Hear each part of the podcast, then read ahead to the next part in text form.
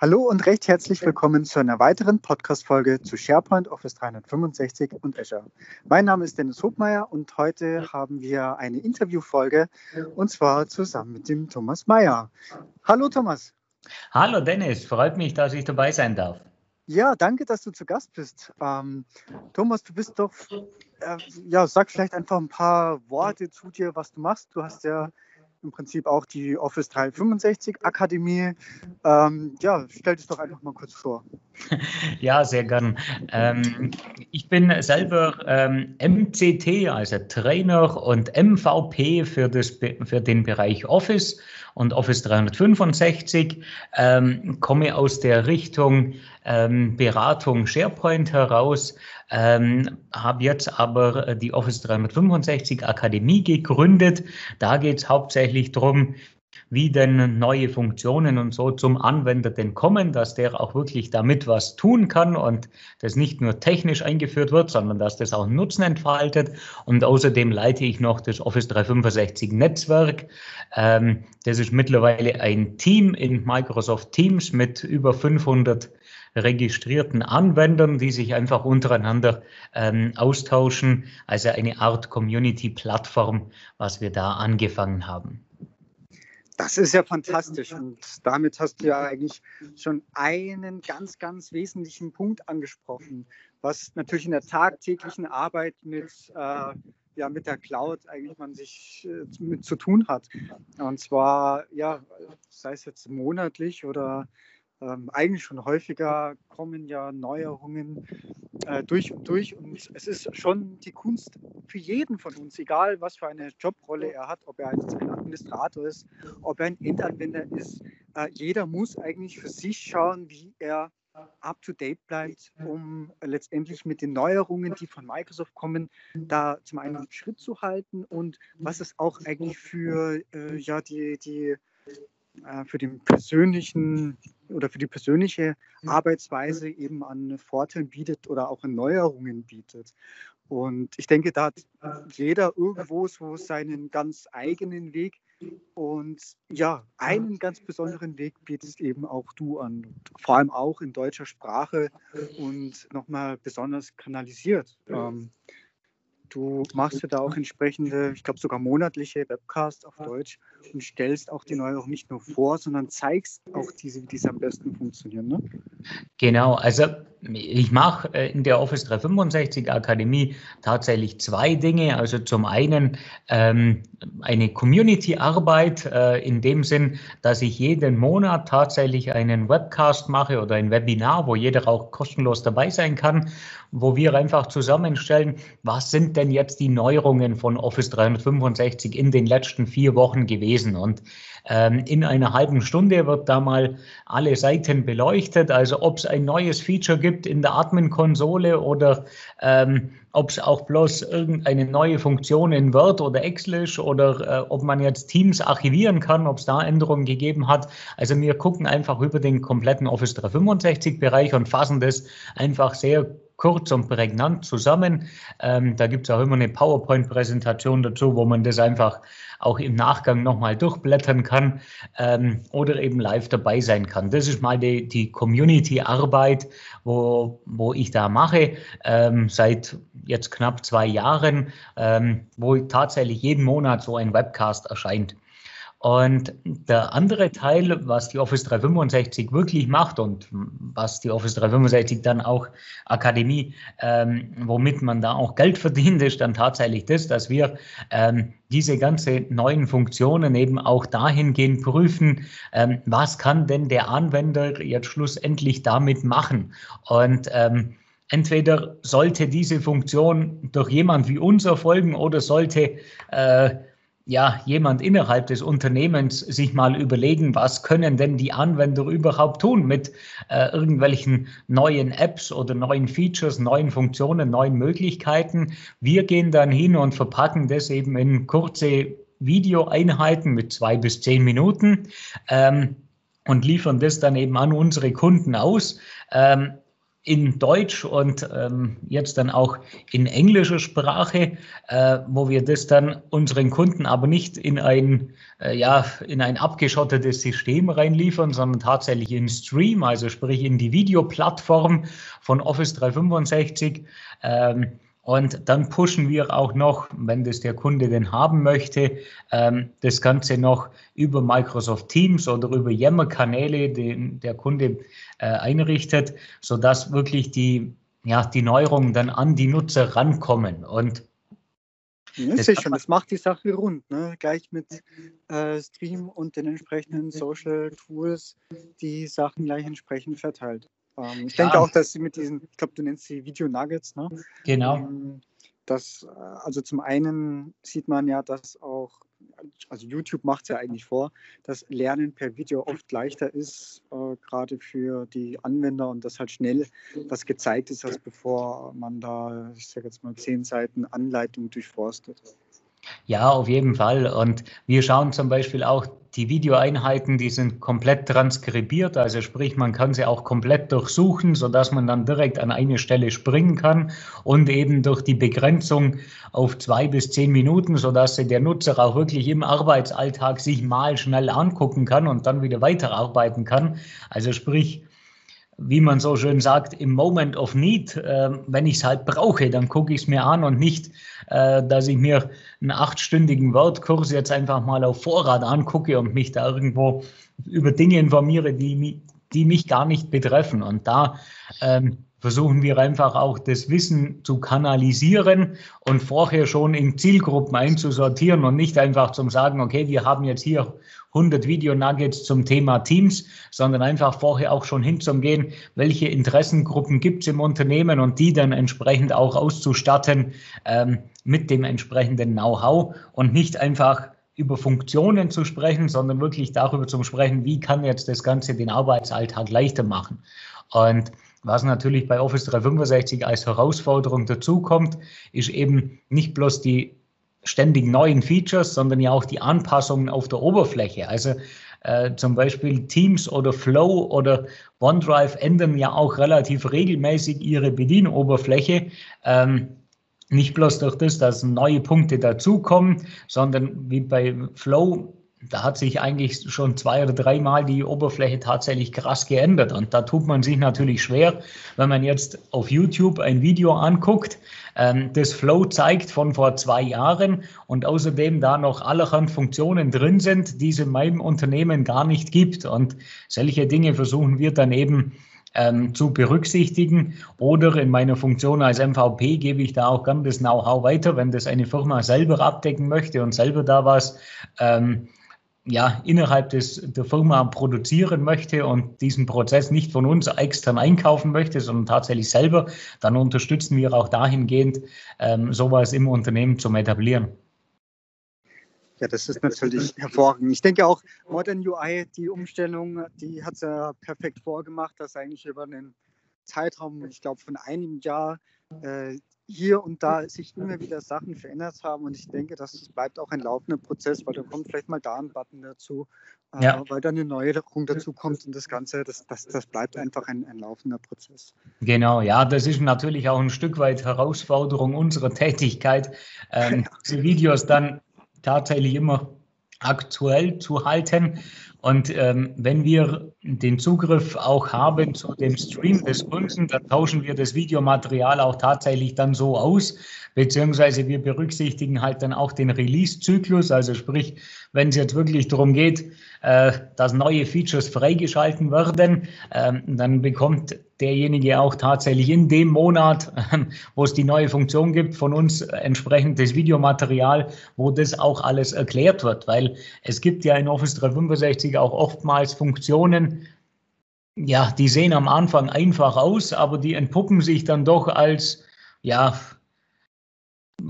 als anders, wie, wie es der Nutzer äh, sich gedacht hat. Also als Beispiel fällt mir jetzt Teams archivieren ein. Ja, wir haben in Deutschland so eine gewisse Vorstellung von der Archivierung, ja, ähm, und die deckt sich aber nicht unbedingt mit der Vorstellung von Microsoft, was archivieren heißt. Also zum Beispiel beim Team bedeutet das, ich kann ein Team archivieren Und als Besitzer des Teams kann ich aber trotzdem danach, nach der Archivierung noch hervorragend ähm, mein Wiki zum Beispiel ändern oder Dateien in den SharePoint hochladen, löschen, ändern. Das kann ich alles noch tun. Und das sind dann so Dinge, ähm, die wir eben auch in solche Nuggets mit rein verpacken und mit erläutern. Ja, äh, es geht jetzt da nicht darum, irgendein Marketing äh, Film zu drehen, wo alles schön aussieht oder zum Beispiel Power BI. Da gibt es so Visualisierungen von Microsoft, ähm, wo man irgendwelche Adressdaten hat und mit drei Klicks hat man die dann auf eine Landkarte und dann sieht das wunderschön aus. Ja, ähm,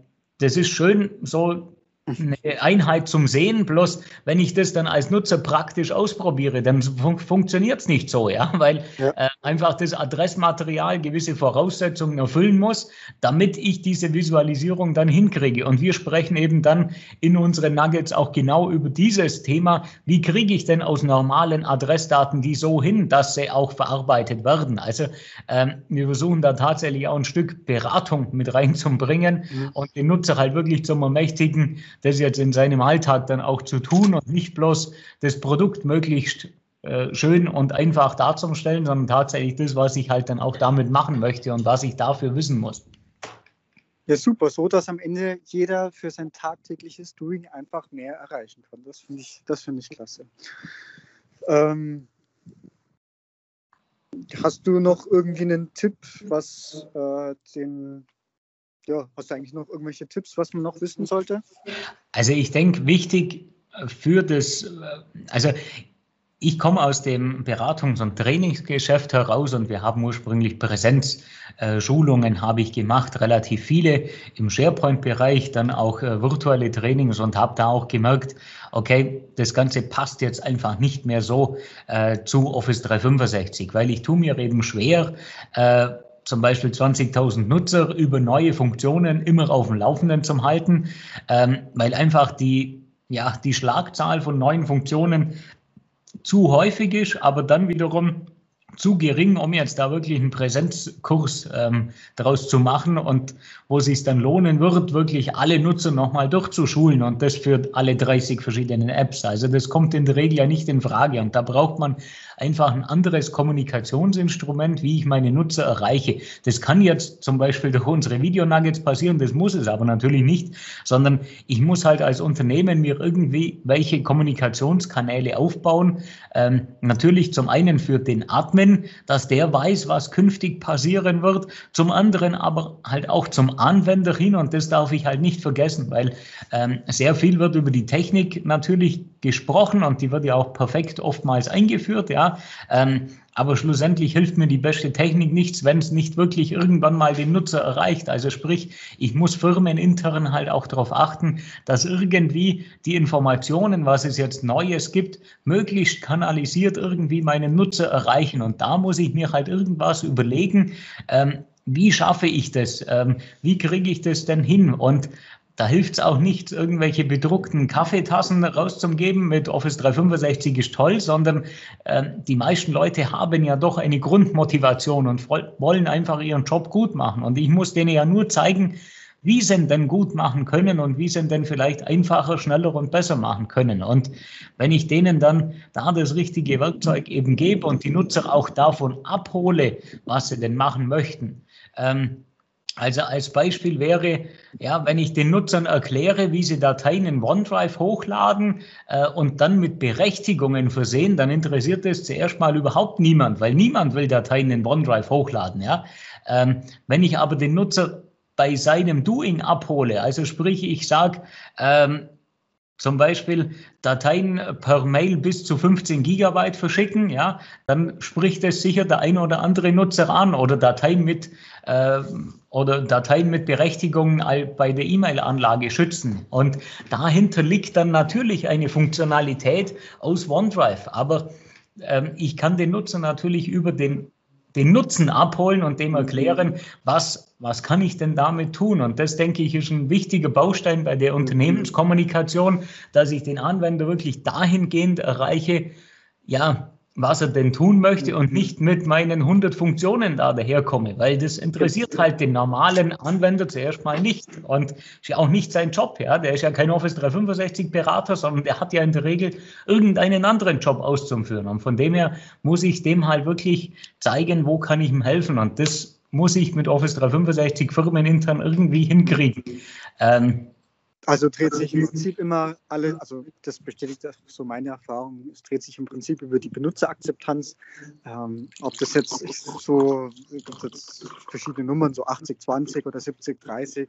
Also sprich 70 Prozent sind eigentlich äh, Benutzerakzeptanz, Schulung, Kommunikation und 20 Prozent Technik oder ne, 70 also je nachdem, wie man es jetzt dreht und wendet. Ja, ja. Also na, viel ist das Ganze drumherum, Change Management, Kommunikation, Training.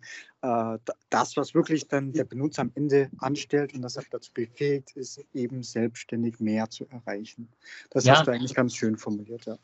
Genau. Und da denke ich, ich darf halt den Nutzer einfach auch nicht frustrieren durch das, ähm, ja, dass ich nur schimpfe, indem dass ich sage, ihr dürft aber keine Schatten-IT-Produkte verwenden oder sonst was, sondern wenn ich sowas erkenne, dann sehe ich ja, okay, es ist tatsächlich der Bedarf da. Ja, wenn in meinem Unternehmen äh, WhatsApp und Facebook und Slack und was weiß ich alles genutzt wird, ja, dann habe ich eigentlich eine Steilvorlage. Dann sollte ich mich eher darum kümmern, äh, dass die Tools, die ich bereitstelle, auch tatsächlich zum Anwender kommen und der davon auch weiß, ähm, und nicht einfach mich darum kümmern, technisch, wie kriege ich das alles abgeschaltet und blockiert durch meine Firewall, sondern anscheinend ist es ja dann so, dass die Leute den Bedarf erkannt haben und das nutzen möchten. Und da muss ich denen auch nur die, die Werkzeuge noch zur Verfügung stellen. Das mhm. sieht man auch in vielen ein, Unternehmen. Und, genau, äh, ein Beispiel, was genau das erläutert, ist, dass ähm, also bei uns intern, also bei Kapsch gab es die Diskussion, äh, dass oder das Problem, dass gewisse Trainingsvideos auf YouTube gelandet sind und dann erkannt wurde, ja, offensichtlich ist der Bedarf da, dass Videos oder der Bedarf an einem Videoportal, damit Inhalte äh, intern geteilt werden können, inklusive Streaming und dem ganzen technischen Firlefanz hint, hinten dran. So, mittlerweile haben wir Stream. Ja, Aber die, das ist im, genau, wie du schon gesagt hast, die Erkenntnis muss halt erstmal da sein, wenn etwas passiert und warum ja. es passiert.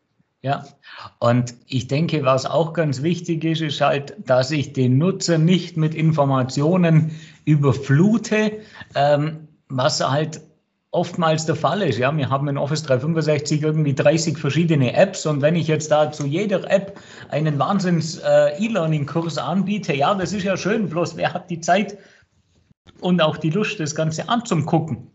Und will ich das überhaupt, dass 20.000 Mitarbeiter dann äh, 30 Kurse durcharbeiten? Ja, das will ich ja eigentlich nicht mal als Unternehmer äh, oder als Führungskraft, dass die das alles angucken, weil der braucht ja 80 Prozent davon gar nicht. Und von dem her, äh, glaube ich, ist da äh, ganz wichtig, diese Masse zu begrenzen und irgendwie zu kanalisieren und zweitens halt dem Nutzer auch Material anzubieten, was halt wirklich zu seiner Umgebung passt, weil wie oft hört man den Satz, ja super, bei uns funktioniert das ja wieder mal nicht, ja, ähm, weil er halt irgendwo auf YouTube oder bei einem E-Learning oder sonst wo eine Funktion entdeckt hat, die sein Problem lösen würde und dann feststellt, ja gut, bei uns geht es nicht. Ja, externes Teilen abgeschaltet oder Yammer mhm. abgeschaltet. Und mhm. da muss ich halt auch Sorge dafür tragen, dass der Nutzer möglichst die Informationen kriegt, die halt zu dieser Office 365 Umgebung passen, weil ansonsten bringt es ja nichts, den in irgendwas zu schulen, was dann nicht geht, weil entweder belästigt er hinterher der IT-Support oder alle seine Kollegen, die er in der nächsten Kaffeepause trifft und erzählt, wie schlecht ja alles ist. Mhm. Und das denke ich, ist ganz wichtig, dass da halt auch die richtigen Informationen rüberkommen, ja. Ja, perfekt, perfekt. Ja, ähm, Thomas, dann danke ich dir schon mal vielen, vielen äh, ja, Dank dafür, für deine Zeit und für deine Vorstellung. Ähm, ich würde sagen, für alle, die jetzt Lust darauf bekommen haben, deine Kontaktdaten und die Webseite würden wir einfach noch in den Show Notes verlinken. Äh, möchtest du zum Abschluss noch etwas sagen? Ja, herzlichen Dank äh, für die Einladung. Herzlichen Dank auch an die Zuhörer, ähm, die jetzt dabei waren. Ähm, äh, freut mich, ähm, ja, dass ich heute mich mit dir austauschen habe können. Ähm, du warst ja auch schon bei mir zu Gast und bist natürlich auch wieder recht herzlich willkommen. Und ich wünsche allen ganz viel Spaß mit Office 365. Ist ein cooles Produkt und macht auch wirklich viel Spaß. Ähm, man muss es nur richtig anwenden und ähm, ja, da ein paar Dinge beachten und dann kann es richtig Spaß machen und auch wirklich ein Produktivitätsfaktor werden. Super. Eine letzte Frage habe ich noch und zwar, wann ist der nächste Webcast, wo du die nächsten Neuerungen vorstellst, was äh, aus der Office 365 Welt passiert ist? Ich glaube, da kann man sich sicher immer anmelden. Ne? Ja, natürlich, da kann man sich anmelden. Ähm, wir haben tatsächlich jeden Monat einen ähm, Termin, die gibt es auch auf der Website. Äh, das sieht man dann auch in den Show Notes, in den Links. Aber ich sage einfach mal die nächsten Termine, die anstehen. Einer relativ knapp jetzt am 19.02. Der nächste ist dann am 14.03., am 11.04., am 16.05. und so weiter. Also sprich tatsächlich jeden Monat. Ist kostenlos Super. die Teilnahme an diesem Webcast und kann man gerne sich mal reinklicken. Und es gibt natürlich auch Aufzeichnungen von den Dingern, wo man mal gucken kann, ob einem das Format denn überhaupt so gefällt. Super, hervorragend. Ja, dann je nachdem, wann, äh, wann ihr diese Folge hört, liebe Zuhörer. Ich hoffe, dass da vielleicht äh, einfach auch schon was dabei. Und genau, wir werden das entsprechend verlinken und freue mich natürlich, dass man sich einfach demnächst mal wieder sieht oder hört. Ja, in diesem Sinne wünsche ich noch einen erfolgreichen Tag. Bis bald. Tschüss. So, ich hoffe, die Folge hat euch gefallen. Bei Fragen und Feedback stehe ich euch natürlich auch gerne per E-Mail zur Verfügung, also einfach podcast.hobmeier.net oder auch gerne die Audio-Community-App Upspeak. Und ansonsten würde ich mich natürlich sehr um eine 5-Sterne-Bewertung bei iTunes freuen, denn das ist zum einen eine unglaubliche Motivation für mich und hilft auch dem Podcast weiter im Ranking nach oben. Ich danke euch und bis bald. Tschüss.